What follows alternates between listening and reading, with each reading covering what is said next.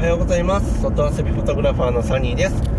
子連れ移住赤裸々ラジオ。今日もお話していこうと思います。このラジオは30代で子供が2人いるへっぽこ父ちゃんが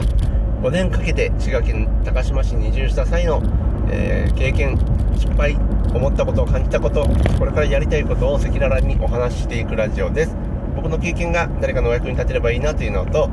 僕がへっぽこすぎて1人じゃ何にもできないので皆さんにどうか助けてくださいっていう気持ちで日々発信していきます。よろしくお願いします。ということで今日はですね昨日写真のお仕事をさせていただいてきてちょっとその話をしようと思います。と昨日ですねちょっとあの昨日録音したラジオトークでも雑談的にボロッと言ったんですけどちょっとまあ値引きというか、あのー、お願いされて値引いた、まあ、実際には値引いたというか、まあ、2時間以上であの依頼を受けるように自分の中で決めていたのをもう1時間で受けたつまりま料金も半額近くにしたっていうことなんですけどもちょっとそれをやってみたあの感想というかをサクッとお話しようと思うんですけどもやっぱりですね、あの安くというかもうあの薄利多売的なやり方はきついなということを感じました。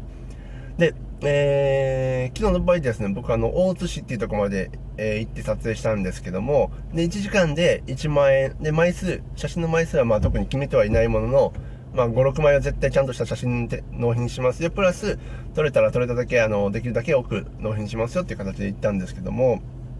でですね、あの、もう行き、高島からだったら行きで1時間、帰りで1時間、往復、移動時間に2時間かかるのと、撮影で1時間です。それで3時間ですよね。で、そこからまあ、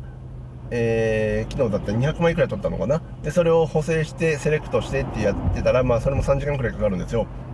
で、計6時間で1万円で、えー、かかってますと。まあ、1万円の売り上げで、実際時間は僕はあの高速時間というか、6時間かかってる、プラス交通費、えー、まあ、ガソリン代か、えー、もかかってるので、実際これってどうなのっていう話になってくるんです。あのこれでたくさんやっていったら本当もうあの薄利多売状態になってしまって自分の体がいくらあっても足りない家族で暮らしていけるだけの収入は得られないという感じなのでやっぱりダメだなと思ったんですよ。なんでもそこはね本当これからもっと徹底して、えー、これ以上でしか受けません。この何時間以上でしか受けませんっていうことは、えー、やんわりと、あのー、誠意を持ってちゃんと伝えていこうと思うんですけれどもでもやっぱり昨日ね、あのー、なんかもう、ちょっとこう、我慢してたらいいけど、うんって悩みながらでも、1時間で受けてよかったなって思う結果だったんですね。で、な、なぜかというと、